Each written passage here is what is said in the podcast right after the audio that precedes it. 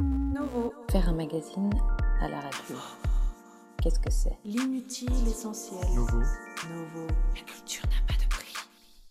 Je repensais récemment au chorégraphe Radwan El-Medeb que j'avais interviewé plusieurs fois, dont une fois pour le magazine Novo, numéro 43 en 2017. J'avais été marquée par la beauté, la délicieuse subversion, la nostalgie et la chaleur intense de son spectacle au temps où les Arabes dansaient. Je revois ces hommes danser et je ressens leur corps, leur rondeur que trop souvent et à tort on attribue à des qualités féminines, leur sueur, leur présence, le plaisir évident qu'ils prenaient à danser. Ce plaisir du mouvement me conduit à Mara, mon amie et colocataire à Londres, la soixante-dizaine dynamique, que j'ai retrouvée en sortant de mon auto-isolement forcé à mon retour au Royaume-Uni au début du mois. Dans sa petite maison victorienne à Brixton, tout a un rapport avec la danse. Sur les murs et les meubles figurent des représentations de personnes en mouvement, tout type de corps confondus.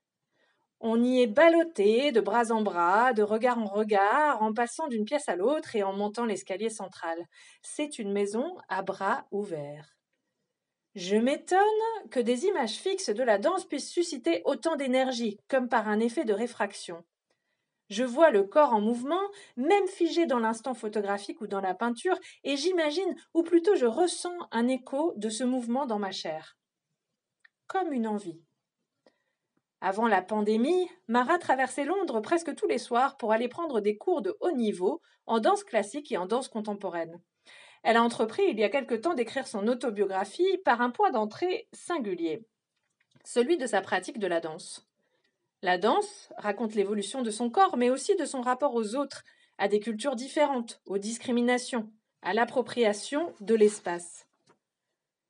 La pandémie n'a pas pu venir à bout de sa passion. Mara prend des cours en ligne. Elle a moins d'espace, les professeurs à distance corrigent moins facilement les postures. C'est un rapport contraint. Mais elle a appris à aimer ça aussi, parce que la distance permet de mieux prendre les choses à son rythme, d'être moins intimidée par celles et ceux qui pratiquent autour, qui partagent habituellement son espace. Mara me dit d'ailleurs que plusieurs de ses amies, des dames de son âge, se sont mises à la danse grâce à des cours en ligne pendant le confinement qu'elle pense aussi que sans cette distance et cette zone de confort permise par des cours chez soi par écran interposé, elle n'aurait peut-être pas osé. Un peu comme les fêtes bienveillantes et inclusives, je cite que la DJ Barbara Butch, résidente du Rosa Bonheur à Paris, organise en ligne depuis le début de la pandémie. En fait, la danse en ligne ne remplace pas la danse en présence des autres. Elle crée autre chose. Elle ouvre de nouveaux espaces. Et si elle est, pour certaines et certains, plus nécessaire aujourd'hui que jamais, c'est aussi parce que la danse donne un ancrage brut, une incarnation au manque et à l'absence. C'est Radouane El Medeb qui me disait ça lorsque je l'interviewais pour Novo en 2017 autour d'une pièce intitulée À mon père, une dernière danse et un premier baiser. On peut danser avec les morts, avec les absents, avec les souvenirs. On peut susciter et ressusciter. J'avais donc envie de finir cette chronique en vous faisant entendre la voix de Radouane El Medeb à travers celle de mon ami Mara, comme une incarnation de ce que cette période folle peut produire d'insolite. Voici donc ce que Radouane El Medeb me disait lors de cette interview pour Novo en 2017. J'ai découvert dans la danse un rapport à l'espace qui permet d'être dans une espèce de communion des va-et-vient.